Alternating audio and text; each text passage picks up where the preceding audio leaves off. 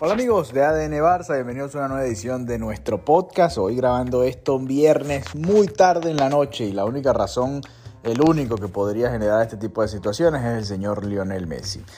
Qué partido, qué manera de finalizar en ese debut con el Inter Miami, pues ya sabíamos que iba a debutar este viernes, que iba a ser en un partido contra el Cruz Azul, que iba a ser en un torneo nuevo llamado la League's Cup y quedaba todavía eh, la duda, ¿no? De qué versión de Messi podíamos ver, pues no ha hecho pretemporada, todavía no, no había jugado ningún partido, no había tenido minutos de fútbol y pues entró en el segundo tiempo, alrededor del minuto 52, entró eh, como pieza de cambio junto a Joseph Martínez y Sergio Busquets el equipo de Miami, el Inter, ganaba 1 a 0. Le empata el partido el Cruz Azul. Y de hecho, el Cruz Azul tuvo más oportunidades durante todo el partido. Y, bueno, Messi estuvo cerca del área, tuvo un par de ocasiones. Eh, le dio un par de pases a Joseph Martínez. Tuvo un par de situaciones en las que eh, estuvo cerca de sacar el remate para ganar el partido e incluso dio una asistencia para gol, pero estaba adelantado al momento de recibir el pase. Junto a Sergio Busquets se encargaron de, romper las líneas de Cruz Azul y, hacer una alianza que nosotros extrañábamos bastante en el Fútbol Club Barcelona. Y la, la extrañamos, por supuesto, porque no llegamos a volver a verla desde que se fue Lionel Messi. Y aunque bueno, teníamos la esperanza de, poder volver a verlo juntos, pues eh, pensaba que se iba a dar, pero en el Fútbol Club Barcelona. Ahora, eh, decidí hacer este episodio aquí en ADN Barça porque la manera en la que terminó el Messi el partido es de esas, es que es de gente que simplemente está eh, iluminada ¿no? por la vida, por los dioses, si usted cree en, religión, por el mundo del fútbol. Todo pareciera, eh, el guion pareciera siempre ajustarse a lo que va a suceder alrededor de Messi, ¿no? Un partido que parecía que se iba a, los penales. En esta competencia no puede haber empates en esta fase de grupos. En cada partido son dos nada más, son grupos de tres, entonces son dos partidos nada más para cada uno, sin ida y vuelta, simplemente se hacen dos eh, partidos y ya. Ahí tiene que haber un ganador. Si queda empatado, se va directamente a penales. Pues parecía que se iba a penales este encuentro y le queda el balón a Messi eh, o le pitan una falta en contra del Cruz Azul, que en mi opinión no fue falta, lo puedo decir ya ahora en frío después de ver el partido. En el momento no me parecía falta, después viendo los momentos más importantes del encuentro tampoco me pareció falta el defensor del Cruz Azul. Y además sucedió la falta después de, que ya se había cumplido los dos minutos apenas que dio el, árbitro principal. Un partido que para mí, eh, con las lesiones y con todo lo que tuvo, era para dar unos 5 o 6 minutos. Pero bueno, eh, más allá de eso y de que el Inter Miami quizás no había tenido más oportunidades que el Cruz Azul, le quedó ese balón a Messi y me recordó mucho al Messi del Fútbol Club Barcelona que solía destrabar esos partidos, que solía ganar muchos partidos con goles de tiro libre, que con alguna genialidad destrababa un partido que parecía imposible de ganar. Y bueno, lo volvimos a ver, por supuesto, en un nivel que es muchísimo, eh, muchísimo inferior, ¿no? Mucho más inferior de, lo que podemos ver en la Liga Española, de lo que podemos ver por supuesto en el fútbol europeo. No se puede comparar eh, los equipos de la Liga MX, los equipos de la MLS, que van a ser los próximos rivales del Inter Miami, de Lionel Messi.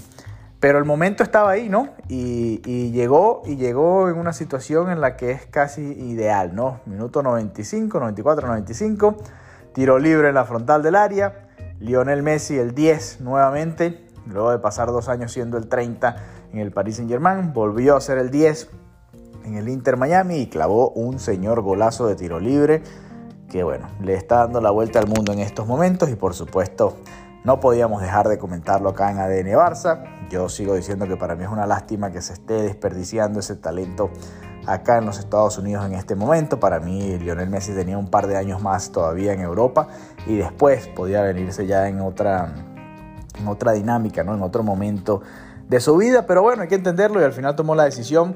Y una de las cosas, hoy viendo la celebración, por ejemplo, el, momento ¿no? en el que Messi marca el gol, se van a celebrar a la esquina con la afición, con sus compañeros, el abrazo, toda la felicidad, y después salió corriendo y fue a abrazar a sus hijos, a su esposa, a su familia, que estaba ahí cerca, ¿no? en el palco VIP del Inter Miami. Es un estadio muy pequeño, lo van a ver ahí en las imágenes cuando tengan la oportunidad y van a poder apreciar lo que les estoy diciendo.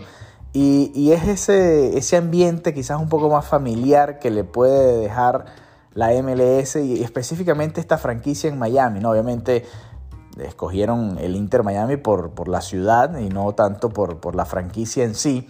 No es que vienen a, esta franquicia porque les pareció el proyecto ideal, ni mucho menos. Está claro que Messi ya ustedes conocen la historia que tiene acá en Miami, muchos años viniendo de vacaciones y, y bueno, todos los acuerdos incluso de mercadeo que tiene acá con diferentes marcas, eh, incluyendo Hard Rock, por ejemplo, que es una de las más importantes.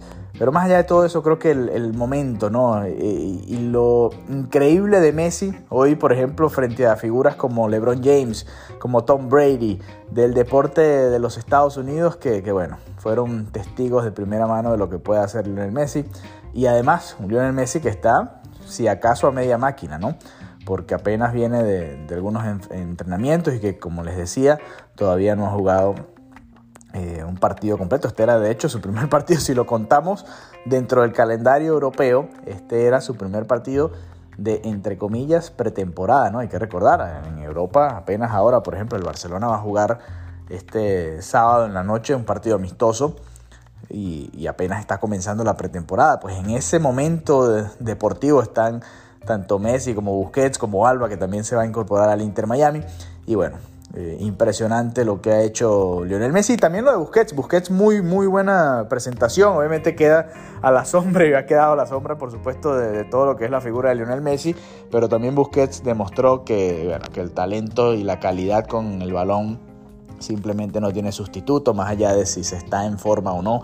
La calidad con el balón es algo que no se puede sustituir y por supuesto Lionel Messi y Sergio Busquets están acostumbrados a, tratar de manera hermosa el balón. Y bueno, hoy pudimos ver algunos destellos de eso que, pueden lograr ambos jugadores. Lamentablemente ya no con el Barça, sobre todo para mí, Lionel Messi, que bueno, eh, siento que, que, podía haber cerrado de otra manera su ciclo con el Fútbol Club Barcelona. Pero más allá de eso y dejando eso a un lado, golazo de Lionel Messi y impresionante, ¿no? Yo estaba viendo el, el partido y decía, bueno, se van a ir a penales y quizás el primer gol de Messi va a ser eh, el primer gol de, Messi con el Inter va a ser con, de, penal, ¿no? Y bueno, va a ser bueno porque va a estar todo el mundo grabando y, quizás va a ser un momento bonito porque todo el mundo va a tener esa imagen. Pues se dio de una manera mejor para mí. De tiro libre, con todo el mundo grabando desde los diferentes ángulos del Drive Stadium. Y ahora pues nada, seguir disfrutando de lo que es la presencia de Lionel Messi acá en Miami. Por supuesto, en otro nivel, en otra circunstancia, con unas exigencias un tanto distintas a las que estamos acostumbrados nosotros en Europa. Así que bueno, nada, quería dejarles este comentario por acá. Y bueno, y ahora prepararnos para la pretemporada del Fútbol Club Barcelona que comienza este sábado de una vez con un amistoso. Y bueno, nosotros vamos a estar, por supuesto, muy atentos a todo lo que es la pretemporada del Barça y todo lo que es la actividad del Fútbol Club Barcelona en los Estados Unidos, la gira, el tour por los Estados Unidos del Barça que es por supuesto lo principal de nuestro podcast. Así que bueno, un abrazo, gracias por habernos acompañado y nos reencontramos pronto nuevamente acá en ADN Barça Podcast. Hasta la próxima.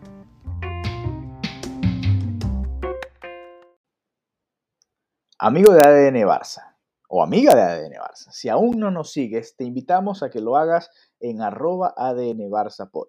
Además, también lo puedes hacer en nuestras cuentas personales. La de Mariana, que está allá en Barcelona y siempre está yendo al Camp Nou a cubrir al equipo, es arroba Marianita Guzmán. Repito, arroba Marianita Guzmán, ahí la puedes seguir. Y también me puedes seguir a mí, Alejandro Villegas, en arroba Alejandro VG32.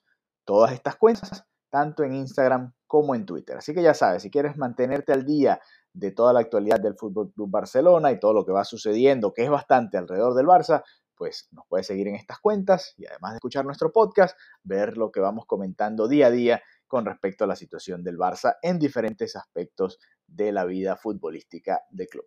Un abrazo y hasta la próxima.